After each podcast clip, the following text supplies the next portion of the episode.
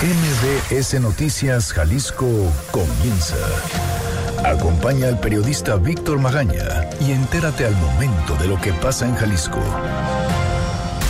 Este es un avance informativo MBS Noticias Jalisco.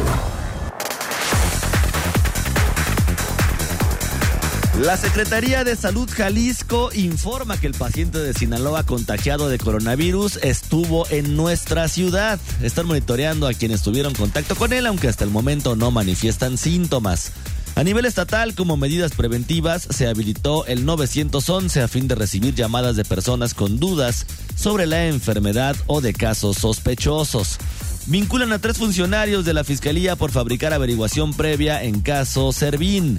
Un hombre de 36 años dañó dos esculturas que se exhibían en la Biblioteca Pública de Jalisco Juan José Arreola del Centro Cultural Universitario de la Universidad de Guadalajara, según informó la policía de Zapopan. Y como parte del programa 100 partes GDL, el ayuntamiento tapatío rehabilitó en esta ocasión el Parque Verde Valle en la cual se intervinieron 8.140 metros cuadrados y se plantaron 42 árboles.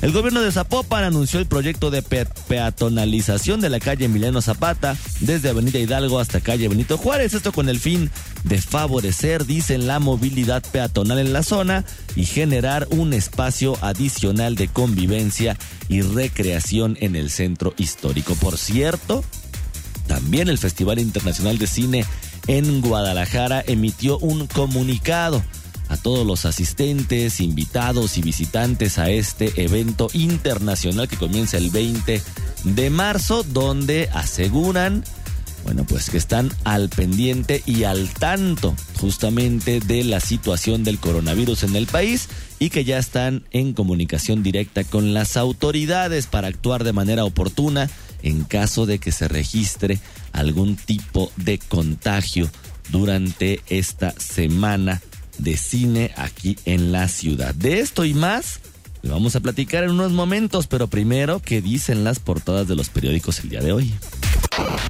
Las portadas del día. El informador. Maquila de Jalisco en riesgo por coronavirus. Los insumos procedentes de China comienzan a escasear por los cierres de plantas en ese país. Las reservas soportarán tres o cuatro semanas. El diario NTR. Jalisco, parásito de la federación. Informe sobre cuenta de 2018 entregado por la Auditoría Superior de la Federación. Milenio Jalisco. Coronavirus nubla recuperación económica mundial de este año. El organismo baja la previsión de 2.9 a 2.4% y para México de 1.2 a 0.7%. Italia anuncia inyección de 3.600 millones para revitalizar actividades productivas, mientras el Papa Francisco sigue en cuarentena. Mural. Tiran 3.100 millones de pesos en planes fallidos. Falta de consensos y peleas políticas los tumban. El Heraldo. Profeco interviene para frenar histeria. La Procuraduría va contra el incremento injustificado en gel antibacterial y cubrebocas. Artículos agotados hace cuatro días, aunque no en línea. En Chiapas se detectó el quinto contagio. La jornada. Confirma la Secretaría de Salud en Chiapas quinto caso de COVID-19. Trump. A examen todo viajero que arribe a Estados Unidos de países con el virus.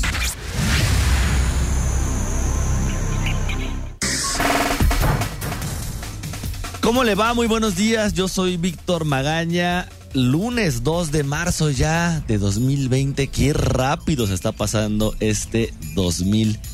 20, pero como siempre ya sabe, me da muchísimo gusto saludarlo, saludarla de este lado del micrófono. Erika Arriaga se encuentra en la producción de este espacio informativo y Hugo López en los controles operativos.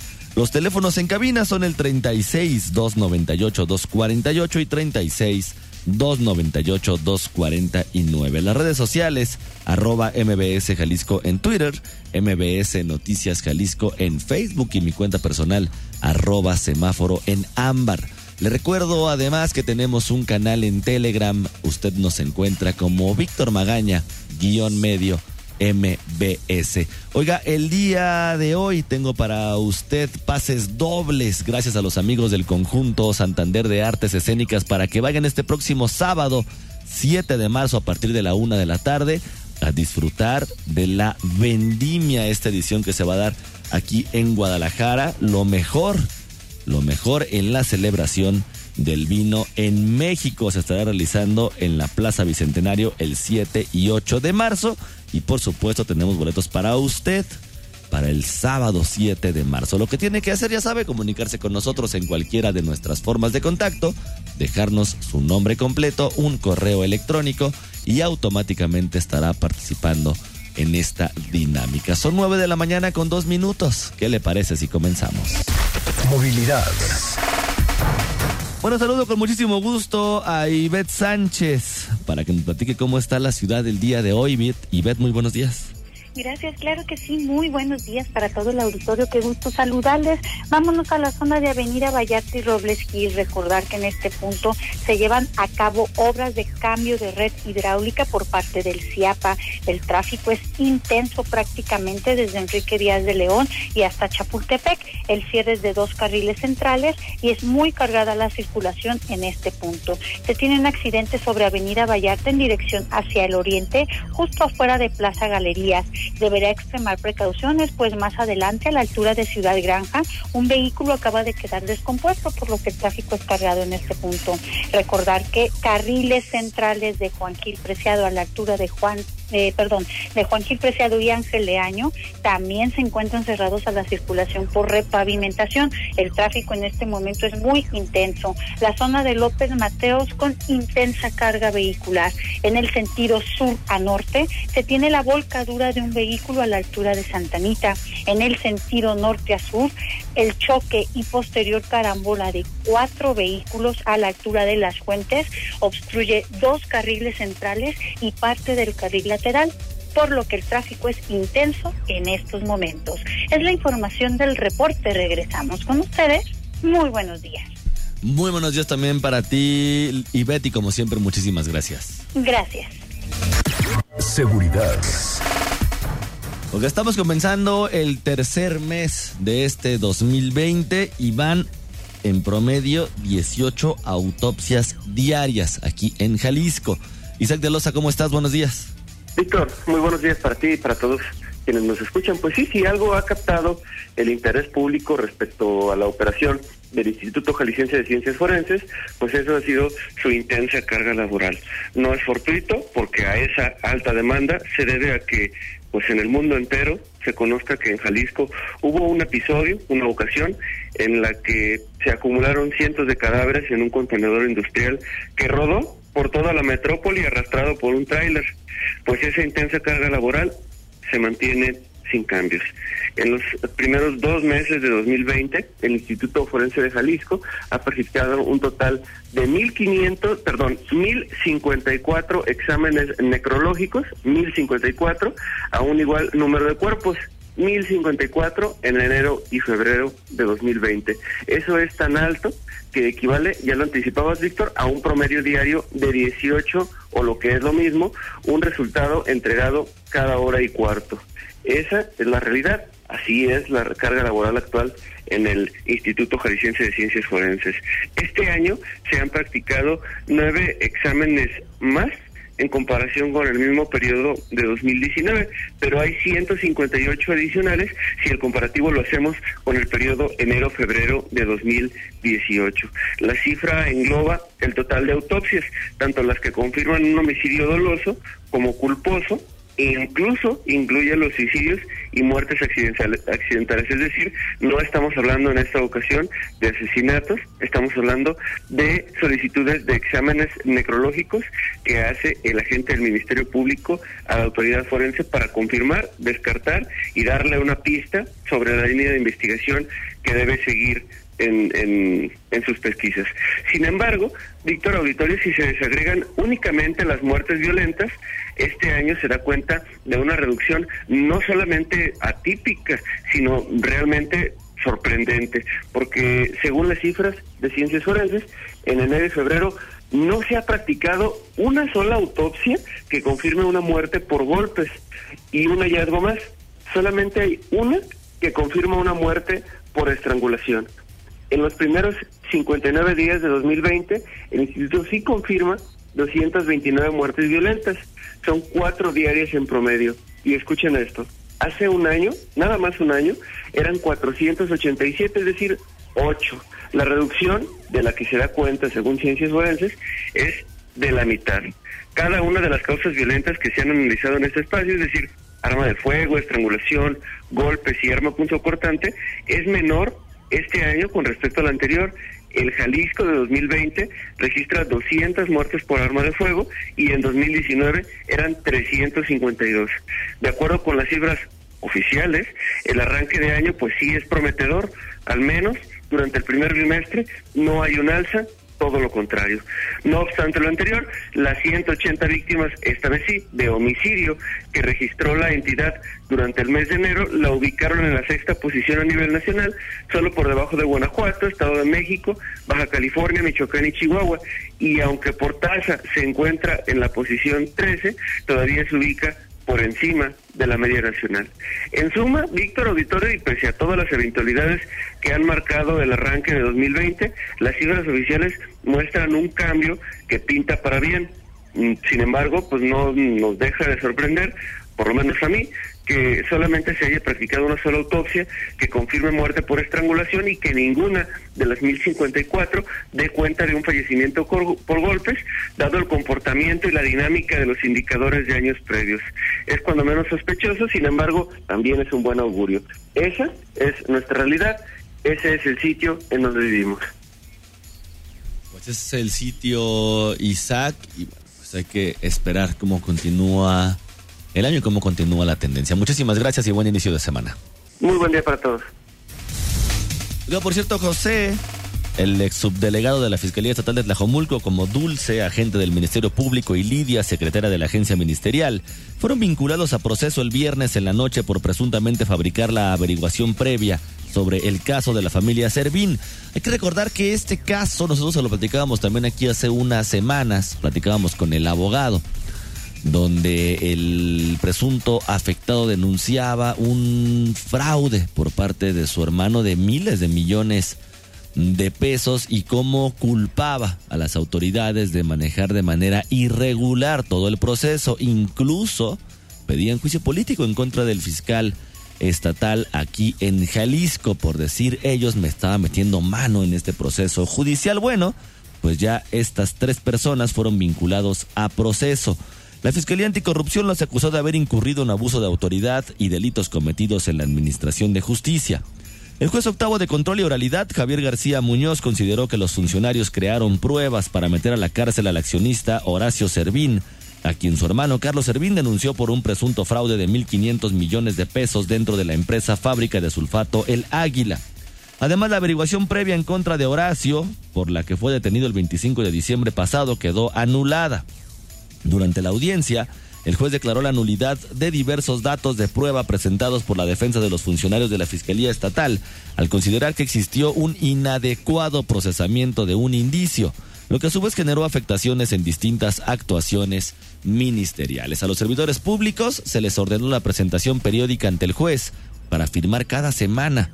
Se les suspendió de manera temporal del cargo y el resguardo domiciliario durante un año. La próxima audiencia se citó para el 28 de junio de este año. Son 9 de la mañana con 10 minutos. Vamos a ir a una pausa. Regresando, el paciente de Sinaloa confirmado con coronavirus estuvo aquí en Guadalajara. Hay que estar monitoreando, por supuesto, a quienes tuvieron contacto con él. Además de recuerdo, estamos regalando pases dobles para asistir este próximo 7 de marzo al conjunto Santander a disfrutar de la vendimia en nuestra tierra. Esta fiesta esta celebración del vino en México. ¿Cómo participar en esta dinámica? Bueno, ya sabe, déjenos un nombre completo, un correo electrónico en cualquiera de nuestras formas de contacto. Vamos a una pausa y regresamos. Víctor Magaña, en Noticias MBS Jalisco, por XFM 101.1. Estás escuchando MBS Noticias Jalisco con Víctor Magaña. Salud. 9 de la mañana con 14 minutos. Regresamos a cabina de MBS Noticias Jalisco. Oiga, le recuerdo los teléfonos 36 298 248 y 36 298 249. Las redes sociales, arroba MBS Jalisco en Twitter MBS Noticias Jalisco en Facebook y mi cuenta personal arroba semáforo en ámbar, además por supuesto del canal en Telegram Víctor Magaña guion medio MBS. Oiga, estamos regalando pases dobles para el próximo 7 de marzo. Ahí, a que asista usted a la Plaza Bicentenario del Centro Cultural Universitario en el conjunto Santander de Artes Escénicas a este evento titulado La Vendimia 2020. Tienen como propósito ofrecerle una experiencia multisensorial. Dicen que podrá, pondrá a prueba los cinco sentidos a través del deleite a la vista, el olfato, el oído, el tacto y por supuesto el gusto. Esta celebración del vino en México. Deje su nombre completo, un correo electrónico y automáticamente estará participando en esta dinámica. Oiga, en temas de salud, el hombre de 41 años, originario de Sinaloa, confirmado con coronavirus después de viajar a Italia, aterrizó en Guadalajara y estuvo un día en la ciudad, por lo que se monitorea a las personas que estuvieron en contacto con él, según informó la Secretaría de Salud Jalisco.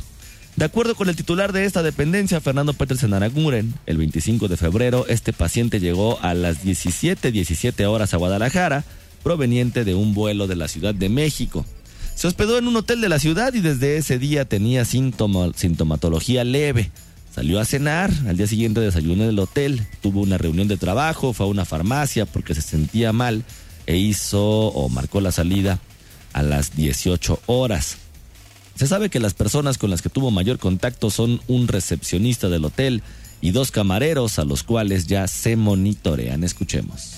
Eh, los cuales están identificados, están sanos por el momento, no tienen ningún síntoma eh, y estamos dando seguimiento diario a ellos eh, y lo haremos hasta cumplir los 14 días. No tienen síntomas, no son, no son casos. ahorita, ahorita lo que estamos haciendo es estamos dándole seguimiento permanente. Están identificados están sanos, dicen, y además están dando seguimiento diario a ellos y lo haremos, lo harán durante los siguientes 14 días. Así lo afirmó el secretario de Salud. Además, la dependencia continúa con la investigación para identificar a más personas que estuvieron cerca en los otros sitios a donde asistió. Pero además, están anunciando, o anunciaron, mejor dicho, también ya las acciones para enfrentar posibles casos de coronavirus. Fátima Aguilar, ¿cómo estás? Buenos días. Buenos días, Víctor. Saludos para ti, para el auditorio. Eh, pues sí, aunque Jalisco no tiene pacientes confirmados eh, con coronavirus, el Comité Estatal de Seguridad en Salud, integrado por distintas instituciones públicas, informó eh, el sábado que sobre algunas acciones preventivas a implementar en caso de presentarse la enfermedad y compartió la información para que la población no entre en pánico. Eh, ante estas compras exageradas de productos que se han dado ya para desinfectar superficies de gel antibacterial y cubrebocas, bueno, el secretario de Salud en el estado, Fernando Petersen Aranguren, advertía que el uso de estos últimos son solo para personas con síntomas de enfermedades respiratorias, mientras que un lavado de manos por 20 segundos es suficiente para eliminar el virus. Esto es lo que decía. Que el uso de guantes y de, mascarillas no es apropiado en las personas sanas. Todas las personas sanas no tenemos por qué tener en este momento ni cubrebocas ni mascarillas. Es importante decir que estos están reservados para los médicos en contacto o el personal en contacto con enfermos que ya son sospechosos y o que son casos Bueno, pues eh, los expertos insistieron en que la población debe tener claro que no toda infección respiratoria es coronavirus y para considerarse casos sospechosos hay que cumplir con ciertos criterios. Esto es, por ejemplo, como haber estado en contacto con un paciente confirmado o tener el antecedente de haber viajado a países con transmisión local, que son China, Hong Kong, Corea del Sur, Japón, Italia, Irán y Singapur. El director de los hospitales civiles de Guadalajara, Jaime Andrade Villanueva, aseveró que desde esta institución eh, ya tienen asignadas las áreas para la atención y cuentan con el material e insumos suficientes para afrontar este problema, del que se sabe la mayoría de los casos son con sintomatología leve, solamente un 5% escalan a graves. Esto es lo que mencionaba. Lo que debemos de transmitir es, eh, si bien eh, no, no este, no tomarla a la ligera que es una enfermedad que se va a presentar y que no hay problemas, sí, sí que la gente eh, sepa que es una enfermedad que en la mayor parte de las veces, si estamos hablando el 85%, se comporta como una enfermedad leve bueno, a nivel estatal como medidas preventivas, eh, lo que han hecho es habilitar el 911 a fin de recibir llamadas de todas aquellas personas que tengan dudas sobre esta enfermedad o que tengan síntomas. Eh, se tiene a disposición una ambulancia para atención de pacientes graves y están por definir también la totalidad de los hospitales del estado para derivar los casos que se presenten. Además, eh, se tomó la determinación de tratar los pacientes leves solamente con aislamiento domiciliario para que no se saturen los hospitales, solamente las personas con fiebre alta o cuadros con dificultad respiratoria si tienen que acudir a atención médica sin esperar. Eh, pues es el reporte, Víctor. Fátima, muchísimas gracias. Gracias, buen día. Buenos días también para ti. Estados. pues hoy comienza el Censo de Población y Vivienda 2020 aquí en Jalisco y el gobernador Enrique Alfaro dio el banderazo hace unos momentos. Adrián Montiel, ¿cómo estás? Buenos días. Muy buenos días, Víctor, también para el auditorio. Mira, como comentas, en Casa Jalisco se dio el banderazo de arranque del levantamiento del Censo de Población y Vivienda del Instituto Nacional de Estadística y Geografía. Y bueno, recorrerá todo el país y principalmente pues las calles, rancherías y todos los lugares en el estado de Jalisco durante el mes de marzo.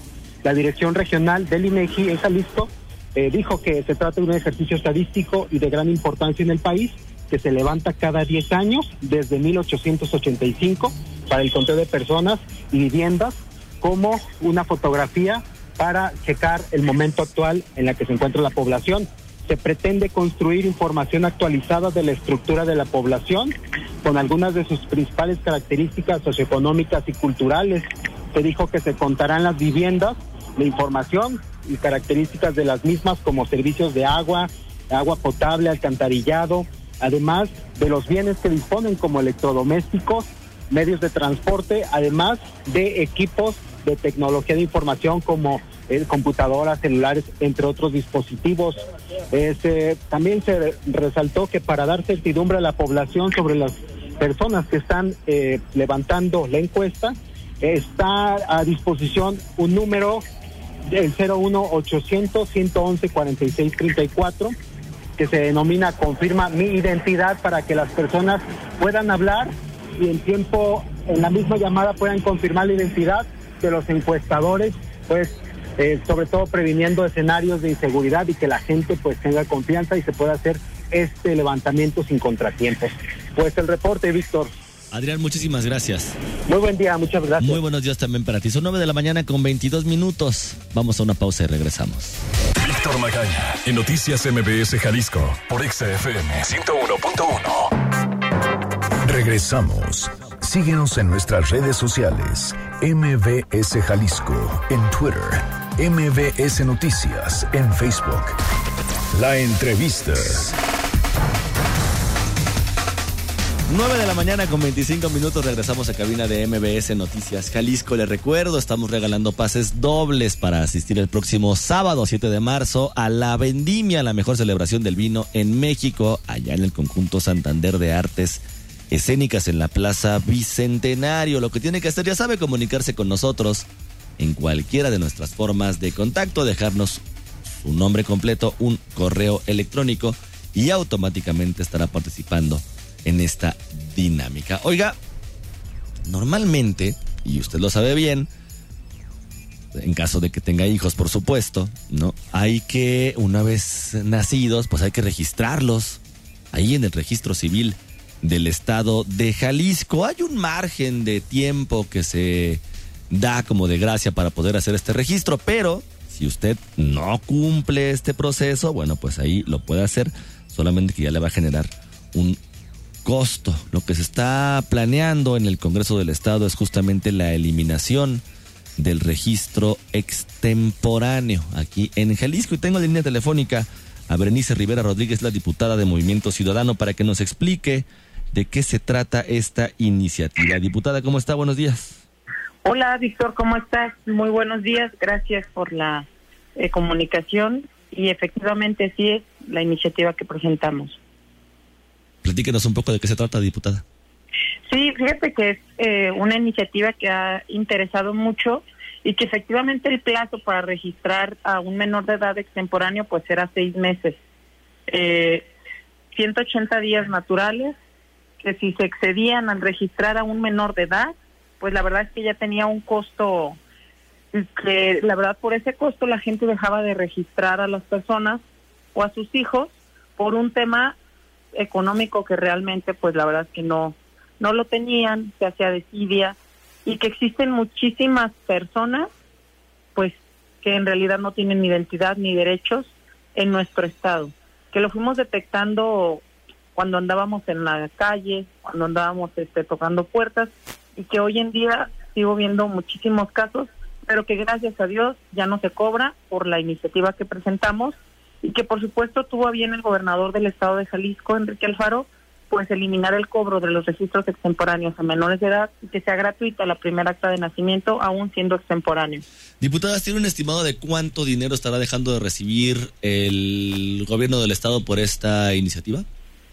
Pues la verdad es que no, pero sí este lo, lo platicamos, lo pusimos en la mesa y que sí pueden ser eh, varios millones de pesos, pero que la verdad no lo no lo vieron pues nada negativo, al contrario, si es la manera de darle derechos a la gente y que no exista ninguna barrera para que puedan registrarlos o algún pretexto, la verdad es que es muy necesario y vale la pena, ¿no?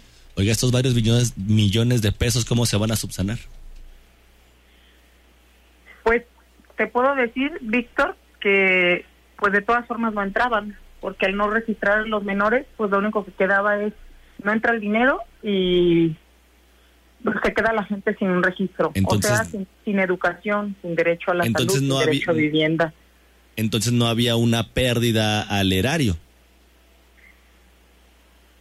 Las gentes que sí pagaban arriba de sus 200, 300 pesos, depende de la ley de ingresos de cada municipio, lo que te cobran de registro extemporáneo es decir, arriba de 200 pesos y cada municipio tenía la autonomía para designarlo o decidirlo. Y pues por supuesto que mucha gente sabe que ha costado un registro temporáneo, pero que, te repito, que se quedaba muchísima gente sin registrar y que no existen ni siquiera en el en INEGI datos exactos de las personas que no existen. Que por eso pues también se dan muchos casos de pues de gente que crece y luego terminan pues pidiendo dinero en la calle porque no hay una buena oportunidad de trabajo o no hay una educación, nunca tuvieron ingreso a la escuela y que hoy nos han buscado muchas personas por esta iniciativa en materia de salud. Me dicen, ¿sabes qué, ver No siquiera no nos reciben en un hospital y la verdad es que me encantaría ya registrarme porque están en un tema delicado de salud varios adultos mayores que han acudido al Congreso del Estado en la sala S que ahí atiende tu servidora y que ha sido una iniciativa que yo sabía que se necesitaba, pero que estoy sorprendida de lo que la gente pues la ha buscado, han preguntado en dónde registrarse y demás. Eso, Víctor, me tiene muy contenta porque señal que el trabajo que vamos haciendo en el Congreso del Estado, pues la gente lo está viendo y gracias a ustedes, Víctor. Oiga, diputada, ¿hay un estimado de la edad de las personas que no han sido, que no fueron registradas? O sea, ¿el mayor porcentaje es adultos o son menores? Pues fíjate que como nadie le había puesto atención a este tema, Víctor, ahora ya son muchísimos los adultos mayores que no tienen identidad. De hecho, a la oficina de tu servidor acudió una persona de 83 años una señora de sesenta y tantos años, una, un adulto también alrededor de setenta y tantos. O sea, sí hay, hay muchísimo, pero no tienes idea de los niños que podemos rescatar ahorita. Simplemente haciendo una casa de enlace alrededor de la colonia, conozco alrededor de 10 niños y te hablo de oblatos. ¿eh? Te hablo de oblatos, hay 10 o 15 niños en edad de desde los 5 hasta los 11, de 15 años que tienen registro. Y podemos rescatar, pero sé que hay más adultos mayores en este sentido y que muchos niños los podemos rescatar ahorita que estén a tiempo pues de poder estudiar y de retomar algo porque se la pasan y se la viven en la calle. No hay un estimado entonces, diputada, de cuántas personas. No, no existe. Ni el INEGI lo tiene. Hicimos una investigación profunda, no existe. Nosotros la empezaremos a hacer ahora que andemos con el tema de, de los registros mm, móviles o registros permanentes que traeremos en los municipios del estado de Jalisco para poder registrar y detectar a esas personas que no tienen identidad. Entonces se empezará a hacer en base a eso. ¿A partir de cuándo se van a empezar a hacer estos registros móviles, diputada? Tendremos un registro en las oficinas, por, por supuesto en el registro civil eh, de Jalisco, en todos los registros civiles se hará, que ya la gente tiene ubicados, pero también tendremos un módulo en el DIF Jalisco, en la, al ingresar al DIF Jalisco para que la gente pueda llegar y registrarse y sepan que ahí tenemos un módulo permanente y de ahí partiremos a diferentes visitas con un calendario previo a los demás municipios, Víctor, del Estado. ¿Ya se tiene diputada este calendario?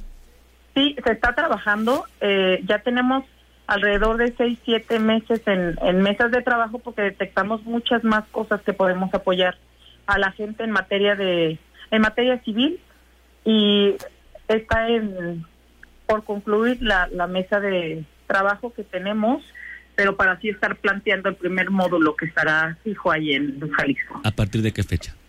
No se excede al más de mes y medio, dos meses, solo algunos detalles eh, de cómputo y demás para que sean instalados en el lugar y se estará inaugurando y por supuesto los estaremos este, informando para ver si nos pueden acompañar. Le agradeceré muchísimo, diputada. ¿Sabemos cuántos módulos habrá en todo el estado o también es parte de lo que se está analizando apenas? Eso es lo que ya trabajamos y eso es en lo que tenemos pláticas. La verdad es que también necesitamos de la ayuda de presidentes municipales para que nos ayuden a otorgar y dejar módulos permanentes para la gente que nosotros detectemos una vez que hagamos la visita, que hay que haya mucho registro y ya una, aún así ya les decimos en dónde se quedará permanente, pero ya he platicado en los diferentes municipios ya con ellos. Pero no hay Hemos tenido pláticas ya con varios que están muy dispuestos a, hacerlo y que les ha interesado mucho el tema. ¿Como quiénes?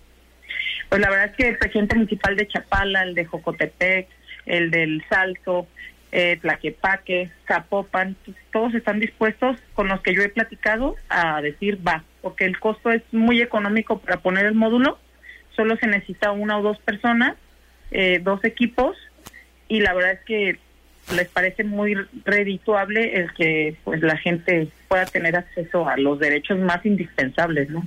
¿De cuánto estamos hablando de costo económico, diputada? La verdad te voy a decir algo. Eh, traigo un módulo de registro civil, pero solo para expedir actas de nacimiento en Ciudad Judicial, pero que no excede de los 70 mil pesos. ¿70 mil pesos anuales o mensuales? No, no, no, 70 mil pesos en la instalación del módulo. Ah, y más aparte el salario de las personas. Eh, se estarían pidiendo de registro civil dos personas y te digo que así en cada municipio deberán otorgarlos ellos. Por eso el costo me parece muy económico. Claro pues en base a los resultados que darán, ¿no? Le pregunto todo esto, diputada, porque si bien es una iniciativa bastante interesante para las personas que no tienen registro, pues también pareciera como que todavía hay algunos huequitos en por analizar y podríamos continuar con esta plática y le agradezco por supuesto la disposición a tomarme la llamada, pero si dos personas del registro se van a estos módulos, van a quedar desatendidos otros dos espacios, ¿no?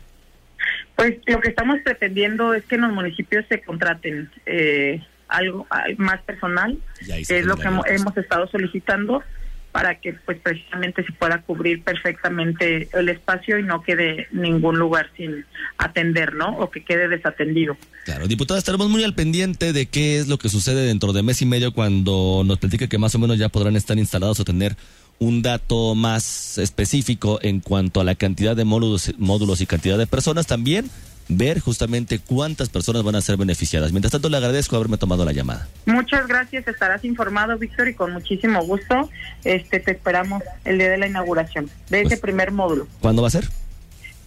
Eh, te digo que te paso la fecha exacta, pero en, aproximadamente en un mes, Mes, tendremos la inauguración de ese módulo. Perfecto, estaremos muy al pendiente. Diputada, le agradezco muchísimo su llamada. Gra- Gracias a ti, Víctor, que tengas bonito día. Pues ahí está la información de la diputada de Movimiento Ciudadano, Berenice Rivera Rodríguez. Oigan, los ganadores para asistir a la vendimia este próximo 7 de marzo a la una de la tarde. Ya sabe, la mano santa de nuestro operador Hugo López que nos va a decir tres números del 1 al 29. Número 1. El número 1, Ana Cecilia Díaz Hernández. Número 7. El número 7, Miriam Rivera. Y número 19. Y el número 19, Erika Moreno. Los ganadores, Ana Cecilia Díaz Hernández, Miriam Rivera y Erika Moreno. Son las ganadoras para estos pases dobles para disfrutar de la vendimia este próximo sábado 7 de marzo a la una de la tarde. Lo que tienen que hacer es muy sencillo, venir aquí a las instalaciones de MBS Noticias Jalisco en Avenida Novelistas número 5199 con una copia de una identificación oficial de 9 de la mañana a 4 de la tarde de lunes a jueves y de 9 de la mañana a 2 de la tarde los viernes. Tienen hasta el 5 de marzo para recoger estos pases dobles hasta el jueves. Hasta el miércoles 4 de marzo para recoger los pases dobles. En caso de que no lo hagan el miércoles 4 de marzo, el jueves 5 se estarán sorteando nuevamente. Yo soy Víctor Magaña, pase usted un muy bonito día. Aquí concluye MBS Noticias Jalisco. Acompaña a Víctor Magaña y su equipo de profesionales de lunes a viernes a partir de las 9 de la mañana por EXA FM Guadalajara.